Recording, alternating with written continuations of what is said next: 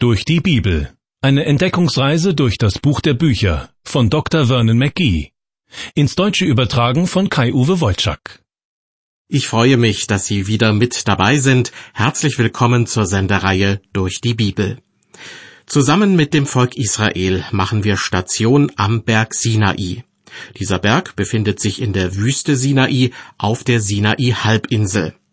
Die Sinai-Halbinsel wiederum wird zu einem großen Teil durch die beiden Ausläufer des Roten Meeres begrenzt, dem Golf von Suez im Westen und dem Golf von Aqaba im Osten. Von der Fläche her ist die Sinai-Halbinsel ungefähr anderthalbmal so groß wie die Schweiz.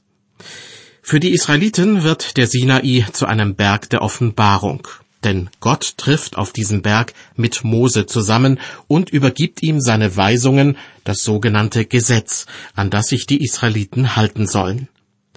Auch in dieser Sendung werden wir einige Abschnitte daraus kennenlernen.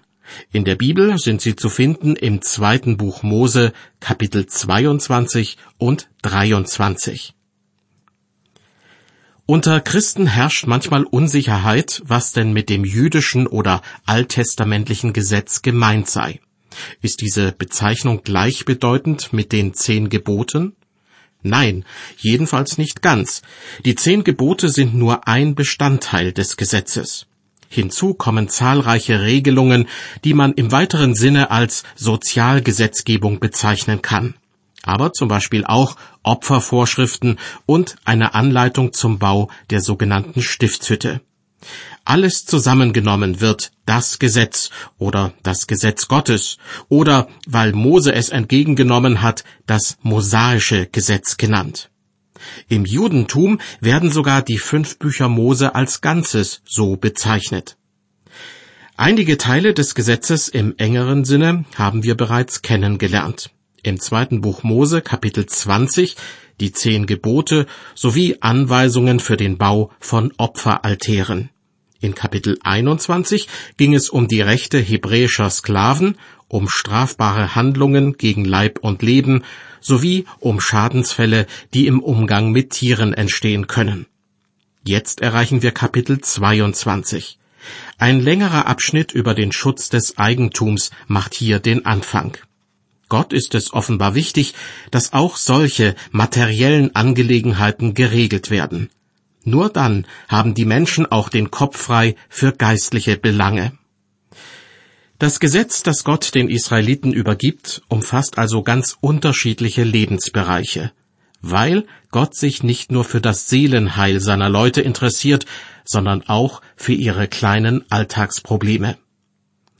Eigentlich wären die zehn Gebote ausreichend. Sie sind bis auf den heutigen Tag eine Richtschnur für das Handeln der Menschen. Aber Gott setzt die zehn Gebote für die Israeliten in die kleine Münze des Alltags um. Das jedoch hat zur Folge, dass viele Vorschriften und Anweisungen für uns als Bibelleser nicht unbedingt eine spannende Lektüre sind. Aber sie zeugen von der Fürsorglichkeit Gottes und davon, dass der Glaube an Gott wirklich alltagstauglich ist.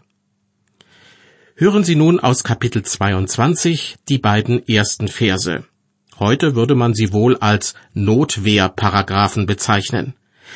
Gott spricht, wenn ein Dieb ergriffen wird beim Einbruch und wird dabei geschlagen, dass er stirbt, so liegt keine Blutschuld vor. War aber schon die Sonne aufgegangen, so liegt Blutschuld vor. Es soll aber ein Dieb wieder erstatten. Hat er nichts, so verkaufe man ihn um den Wert des Gestohlenen. Der Schutz des Eigentums ist ein hohes Rechtsgut, denn für den inneren Frieden in einer Gesellschaft ist es notwendig, dass jeder das Eigentum des anderen achtet. Wer sich darüber hinwegsetzt, muss mit Konsequenzen rechnen. Jeder Israelit hat das Recht, sich gegen Einbrecher zu wehren. Kommt der Einbrecher dabei zu Tode, darf das demjenigen, der in Notwehr gehandelt hat, nicht zum Vorwurf gemacht werden, sofern der Einbruch in der Nacht geschieht. Dabei wird berücksichtigt, dass jemand, der im Schlaf von einem Einbrecher überrascht wird, die Situation nur schlecht einschätzen kann. Auch wird er möglicherweise nicht schnell genug Hilfe herbeirufen können. Geschieht der Einbruch dagegen am helllichten Tage, darf die Notwehr nicht über das notwendige Maß hinausgehen. Denn auch ein Dieb ist ein Mensch. Gott möchte nicht, dass sein Leben zerstört wird, nur weil er sich am Eigentum anderer Leute vergriffen hat. Er soll den Schaden, den er angerichtet hat, wieder gut machen und hat dann die Möglichkeit, seinen Lebenswandel zu ändern. Viele Rechtssysteme im christlichen Abendland basieren bis heute auf den Grundwerten, die bereits hier im zweiten Buch Mose zutage treten. Hier geht es eben nicht nur um den Schutz des Eigentums, sondern auch um die Verhältnismäßigkeit der Notwehr. Und ein Mensch, der sich schuldig gemacht hat, soll zwar zur Rechenschaft gezogen werden, aber niemand darf ihm sein Recht auf Leben streitig machen.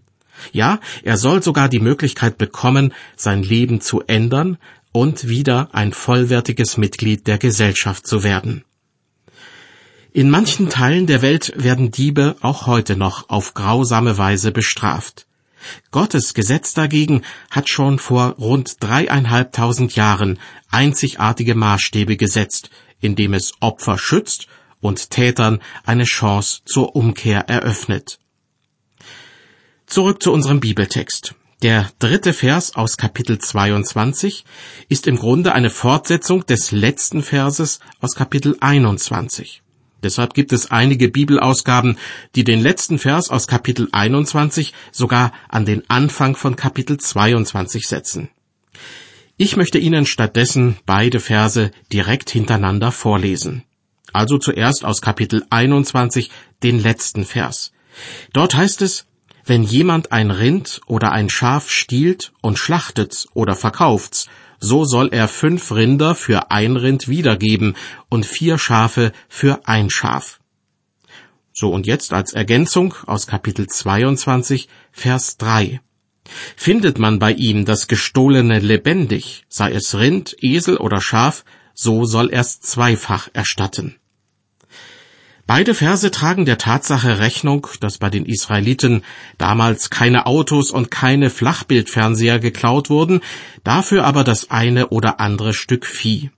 Wenn die Tiere lebendig sichergestellt werden konnten, musste der Dieb für jedes gestohlene Tier noch ein zweites als Wiedergutmachung an den Geschädigten abgeben. Wenn der überführte Dieb ein Tier jedoch bereits geschlachtet oder weiterverkauft hatte, musste er sogar vier- oder fünffachen Ersatz leisten. Das diente der Abschreckung und war anscheinend eine Strafe dafür, dass die ursprünglichen Eigentumsverhältnisse nicht wiederhergestellt werden konnten, eben weil das betreffende Tier nicht mehr lebte oder weiterverkauft wurde. Ich lese weiter ab Vers 4. Wenn jemand in einem Acker oder Weinberg Schaden anrichtet, weil er sein Vieh das Feld eines anderen abweiden lässt, so soll er's mit dem Besten seines Ackers und Weinberges erstatten. Wenn ein Feuer ausbricht und ergreift die Dornen und verbrennt einen Garbenhaufen oder das Getreide, das noch steht, oder den Acker, so soll Ersatz leisten, wer das Feuer angezündet hat. Hier handelt es sich um Schadensfälle, die unabsichtlich passieren können, die aber möglicherweise manchmal auch aus einem Nachbarschaftsstreit resultieren. Wie es auch sei, Gottes Gesetz hat immer zum Ziel, Gerechtigkeit und Frieden wiederherzustellen. Das geschieht dadurch, dass das Opfer entschädigt wird und der Täter nicht für immer ein Täter bleiben muss. Das Gesetz, das Gott den Israeliten gegeben hat, war zu seiner Zeit wirklich revolutionär im positiven Sinne. Die Verse 6 bis 15 bestehen aus weiteren Vorschriften und Regelungen zum Schutz des Eigentums. Sie sind natürlich auf die Lebensverhältnisse von damals zugeschnitten und lassen sich nicht eins zu eins auf die heutige Zeit übertragen. Manches erscheint sogar rätselhaft, anderes wiederum findet sich in seinen Grundgedanken auch in der modernen Gesetzgebung wieder. Ich springe jetzt zu Vers 15 und komme damit zu einem Bibelabschnitt, der von verschiedenen Verstößen gegen die Menschenwürde handelt.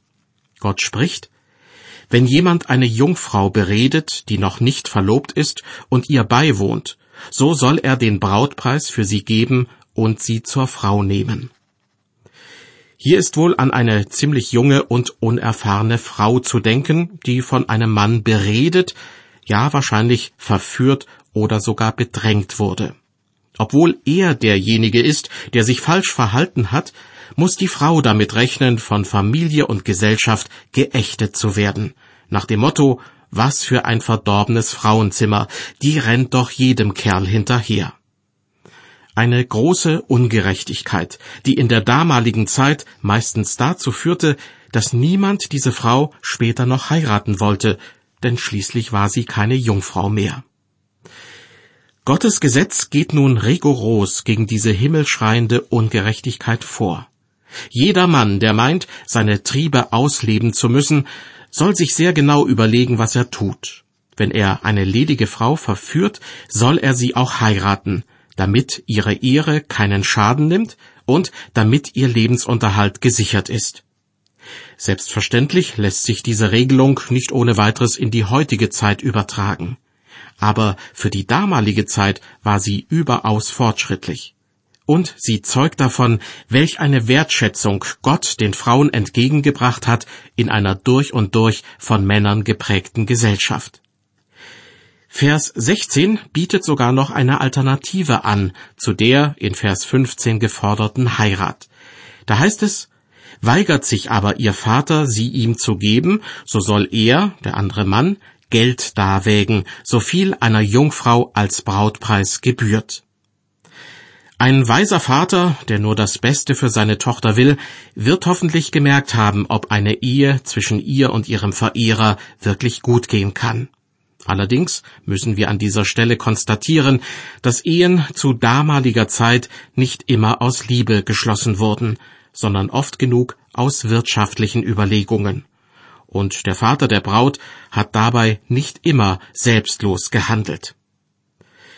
Die nächsten drei Verse werden in vielen Bibelausgaben unter der Überschrift Todeswürdige Vergehen abgehandelt. Auf den ersten Blick sind es völlig unterschiedliche Vergehen, die nichts miteinander zu tun haben. Aber vermutlich kann man alle drei unter dem Begriff Götzendienst zusammenfassen. In Vers 17 heißt es, die Zauberinnen sollst du nicht am Leben lassen. Dass hier Zauberinnen erwähnt werden, deutet darauf hin, dass es unter den Israeliten mehr weibliche als männliche Zauberer gab. Zauberei im damaligen Sinn gab es auch in anderen Völkern, die meistens nicht nur einen, sondern mehrere Götter verehrten. Zauberei im Volk Israel bedeutete demnach vermutlich, dass andere Götter für mächtiger gehalten wurden als der Gott Israels, oder dass Zauberinnen und Zauberer meinten, über die Kraft Gottes verfügen zu können. Der soeben vorgelesene Bibelvers wurde übrigens später in der Christenheit aufs schlimmste missbraucht. Er musste manchmal als Begründung herhalten für die Hexenverfolgung im Mittelalter und zu Beginn der Neuzeit. Dabei wurden den angeblichen Hexen Dinge zur Last gelegt, die zum größten Teil der übersteigerten Fantasie der anderen Menschen entsprungen waren. Und diese Dinge hatten auch nichts mit jener Art von Zauberei zu tun, die mehrere tausend Jahre zuvor im Volk Israel die Menschen zum Aberglauben verführte. Der nächste Vers in unserem Bibeltext, Vers 18, scheint mit all dem Genannten nichts zu tun zu haben. Er lautet, wer einem Vieh beiwohnt, der soll des Todes sterben. Doch weiß man aus einigen Kulturen des alten Orients, dass sexueller Umgang mit Tieren tatsächlich als Kulthandlung praktiziert wurde was man zahlreichen Gottheiten ohnehin nachsagte, nämlich, dass sie sich mit Tieren vereinigten, wurde bei bestimmten religiösen Handlungen gewissermaßen nachgeahmt. Gott verbietet solche kultischen Handlungen. Nicht nur, weil er den sexuellen Umgang mit Tieren verurteilt, sondern weil diese Art von Missbrauch letztlich auch gegen das erste Gebot verstößt. Du sollst keine anderen Götter haben neben mir. Dass genau das der springende Punkt ist, kann man auch dem nächsten Vers unseres Bibeltextes entnehmen. In Vers 19 heißt es, Wer den Göttern opfert und nicht dem Herrn allein, der soll dem Bann verfallen. Dieser Bann bedeutet, dass jemand aus der Gemeinschaft der Israeliten ausgestoßen werden soll. allerdings nicht, um außer Landes zu fliehen und sich dort in Sicherheit zu bringen, sondern an wem die Bannstrafe vollzogen wurde, der wurde hingerichtet. Zugleich sollte auch jede Erinnerung an ihn verbannt, also ausgelöscht werden, indem beispielsweise sein ganzer Besitz vernichtet wurde. In der heutigen Zeit fällt es schwer zu akzeptieren, dass Gott solche harten Strafen gefordert hat. Mir fällt dazu nur der Vergleich mit einer Krebsgeschwulst ein, die man sehr radikal bekämpfen muss, bevor sich im ganzen Körper Tochtergeschwülste ausbilden. Der Einzelne, der vom Glauben abfällt und Götzendienst praktiziert, wäre nicht das Problem gewesen. Aber Gott wusste, wie es um die Israeliten und ihre Wankelmütigkeit bestellt war. Wenn erstmal einer von ihnen damit anfangen würde, fremde Götter zu verehren, würden andere bald folgen. So gesehen steckt auch hinter der überaus harten Bannstrafe, die notfalls verhängt werden sollte, die Sorge Gottes um sein Volk. Die nächsten Verse machen es dagegen leicht, Gottes Fürsorglichkeit zu erkennen. Weiter ab Vers 20. Die Fremdlinge sollst du nicht bedrängen und bedrücken, denn ihr seid auch Fremdlinge in Ägyptenland gewesen. Ihr sollt Witwen und Waisen nicht bedrücken. Diese beiden kurzen Verse, diese beiden Anweisungen haben in der jüdisch-christlichen Geschichte unglaublich viel bewirkt. Gott hat sich auf die Seite der Schwachen geschlagen, und deshalb ist es vielen gläubigen Menschen seit jeher ein Bedürfnis, armen, schwachen und rechtlosen Menschen zu helfen. Christen waren gerade in sozialen Angelegenheiten ihrer Zeit oft weit voraus. So waren es zumeist christlich geprägte Länder, in denen die ersten Waisenhäuser gebaut wurden. In manchen atheistisch geprägten Ländern dagegen fristen elternlose Kinder auch heute noch ein trauriges Dasein. Die Verse 22 und 23. Gott verlangt, dass die Israeliten mit Witwen und Waisen respektvoll umgehen sollen und fügt hinzu, wirst du sie bedrücken und werden sie zu mir schreien, so werde ich ihr Schreien erhören. Dann wird mein Zorn entbrennen, dass ich euch mit dem Schwert töte und eure Frauen zu Witwen und eure Kinder zu Waisen werden. Wieder droht Gott denjenigen ein hartes Urteil an, die seine Weisungen missachten. Wieder mag sich ein Bibelleser von heute abgestoßen fühlen, weil er Gottes Drohung als zu brutal empfindet. Aber schauen wir doch lieber auf das, was Gott damit bezwecken will. Er möchte Kinder schützen, die ihre Eltern verloren haben, und Frauen, die plötzlich ohne Mann dastehen und in der damaligen Zeit dadurch in materielle Not geraten sind. Auch die Verse 24 bis 26 zeigen auf anrührende Weise, wie sich der große Gott, der Schöpfer des Himmels und der Erde, um die Bedürfnisse armer Menschen sorgt und sie in Schutz nimmt. Gott spricht, wenn du Geld verleihst an einen aus meinem Volk, an einen Armen neben dir, so sollst du an ihm nicht wie ein Wucherer handeln. Du sollst keinerlei Zinsen von ihm nehmen. Wenn du den Mantel deines Nächsten zum Pfande nimmst, sollst du ihn wiedergeben, ehe die Sonne untergeht. Denn sein Mantel ist seine einzige Decke für seinen Leib. Worin soll er sonst schlafen? Wird er aber zu mir schreien, so werde ich ihn erhören, denn ich bin gnädig. Die restlichen Verse von Kapitel 22 sind so sehr auf die damalige Lebenssituation der Israeliten zugeschnitten, dass ich sie im Rahmen dieser Sendung einfach überspringe. Es wäre aber schön, wenn Sie sich nach der Sendung noch die Zeit nehmen könnten, die ausgelassenen Verse selbst noch durchzulesen. Ich möchte jetzt gern auf die ersten Verse von Kapitel 23 eingehen. Das Thema, wie sich gottesfürchtige Menschen verhalten sollen, wenn ein Konflikt vor Gericht landet. Gott spricht, du sollst kein falsches Gerücht verbreiten, du sollst nicht einem Schuldigen Beistand leisten und kein falscher Zeuge sein. Durch die modernen technologischen Möglichkeiten können heute Gerüchte verbreitet werden, die in Sekundenschnelle die ganze Welt erreichen. Solche Gerüchte können Regierungen zum Wanken und Börsenkurse zum Absturz bringen. Doch auch dann, wenn nur die private Gerüchteküche brodelt, werden Menschen durch das verletzt, was hinter ihrem Rücken über sie erzählt wird. Im Extremfall, und davon ist in Vers 1 die Rede, können Gerüchte sogar dazu führen, dass jemand einer Tat verdächtigt wird, die er nicht begangen hat. Umgekehrt kann eine falsche Zeugenaussage dazu führen, dass ein Straftäter ungeschoren davonkommt. Gott warnt vor solchen Mauscheleien vor Gericht. Ich finde es erschütternd, mit welchen legalen und halblegalen Mitteln manche Leute es heutzutage schaffen, vor Gericht einem Schuldspruch zu entgehen. Vers 2. Gott spricht, Du sollst der Menge nicht auf dem Weg zum Bösen folgen und nicht so antworten vor Gericht, dass du der Menge nachgibst und vom Rechten abweichst.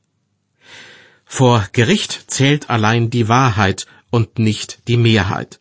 Deshalb warnt Gott davor, sich der Mehrheitsmeinung anzuschließen und vom Rechten abzuweichen. Bei der Frage, was denn Recht ist, sollten wir uns niemals auf die Meinung anderer Menschen, sondern allein auf Gott verlassen. Vers 3. Gott spricht, Du sollst den Geringen nicht begünstigen in seiner Sache. Bei gerichtlichen Entscheidungen sollte es keine Rolle spielen, ob jemand arm oder reich ist.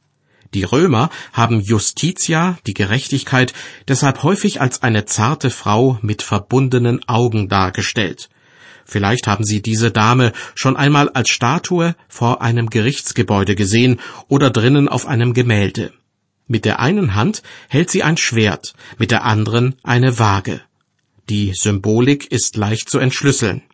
Es soll Recht gesprochen werden ohne Ansehen der Person, deshalb die Augenbinde und nach sorgfältigem Abwägen der Argumente, bildlich dargestellt durch die Waage. Und dann soll das Recht auch mit der notwendigen Härte durchgesetzt werden, symbolisiert durch das Richtschwert.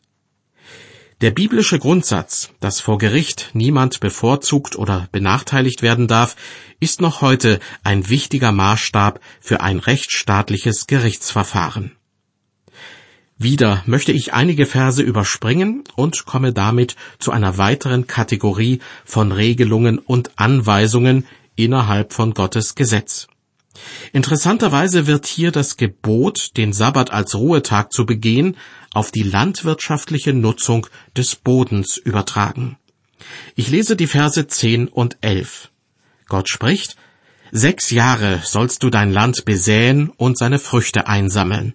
Aber im siebenten Jahr sollst du es ruhen und liegen lassen, dass die Armen unter deinem Volk davon essen. Und was übrig bleibt, mag das Wild auf dem Felde fressen. Ebenso sollst du es halten mit deinem Weinberg und deinen Ölbäumen. Das sogenannte Sabbatjahr, in dem das bebaute Land nicht bewirtschaftet werden soll, wird hier unter einem sozialen Gesichtspunkt dargestellt. Die Armen im Volk, die selbst kein Land besitzen, bekommen die Möglichkeit zu ernten, was ohne Zutun des Besitzers wächst. Der verzichtet während des Sabbatjahres gewissermaßen auf sein Eigentumsrecht. Schon lange ist bekannt, dass sich landwirtschaftlich genutzte Böden erholen können, wenn sie zwischendurch brach liegen gelassen werden. Ob das Sabbatjahr auch diesen Zweck erfüllen soll, bleibt aber an dieser Stelle offen.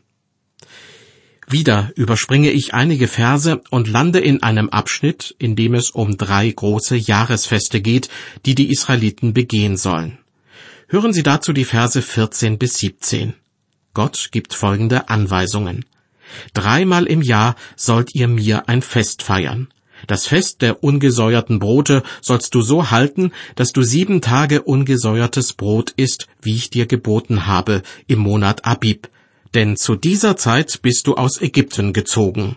Erscheint aber nicht mit leeren Händen vor mir. Und das Fest der Ernte, der Erstlinge deiner Früchte, die du auf dem Felde gesät hast. Und das Fest der Lese, am Ausgang des Jahres, wenn du den Ertrag deiner Arbeit eingesammelt hast vom Felde. Dreimal im Jahr soll erscheinen vor dem Herrn, dem Herrscher, alles, was männlich ist unter dir. Auf diese Feste werde ich später noch ausführlicher eingehen, und zwar dann, wenn wir jene Bibelabschnitte erreichen, in denen berichtet wird, wie die Israeliten in Kanaan heimisch werden. Und genau zu diesem Thema folgen bereits hier in Kapitel 23 einige Zusagen und Ankündigungen. Ab Vers 20 heißt es, Siehe, ich sende einen Engel vor dir her, der wird dich behüten auf dem Wege und dich bringen an den Ort, den ich bestimmt habe. Hüte dich vor ihm und gehorche seiner Stimme und sei nicht widerspenstig gegen ihn. Denn er wird euer Übertreten nicht vergeben, weil mein Name in ihm ist. Wirst du aber auf seine Stimme hören und alles tun, was ich dir sage, so will ich deiner Feinde Feind und deiner Widersacher Widersacher sein. Und als Ergänzung noch Vers 27, Gott verspricht, ich will meinen Schrecken vor dir hersenden und alle Völker verzagt machen, wohin du kommst, und will geben, dass alle deine Feinde vor dir fliehen. Gott verspricht den Israeliten also, sie ins Land Kanaan zurückzubringen, dorthin, wo ihr Stammvater Jakob, genannt Israel, lebte, bevor er wegen einer Hungersnot nach Ägypten ins Land Goshen umsiedelte. Gott verknüpft seine Zusagen allerdings mit zwei Bedingungen, die später noch zu einigen Schwierigkeiten führen werden. Erstens, Gott fordert Gehorsam. Und zweitens, Gott möchte, dass nur die Israeliten in Kanaan leben und auch keine Bündnisse mit anderen Völkern schließen. Denn solche Bündnisse bergen stets die Gefahr in sich, dass der Götzenglaube dieser Völker auch auf Israel übergreift. Das Gesetz, das Gott den Israeliten durch Mose übergibt, ist die Grundlage für den Bund, den Gott mit ihnen schließen will. Diesen Bund zwingt Gott den Israeliten nicht auf, sondern sie haben sich, nachzulesen in Kapitel 19, damit einverstanden erklärt und auch versprochen, Gottes Gesetz zu halten. In Kapitel 24 kommt es nun zu dem ersehnten Bundesschluss. Mehr dazu in der nächsten Ausgabe der Sendereihe durch die Bibel.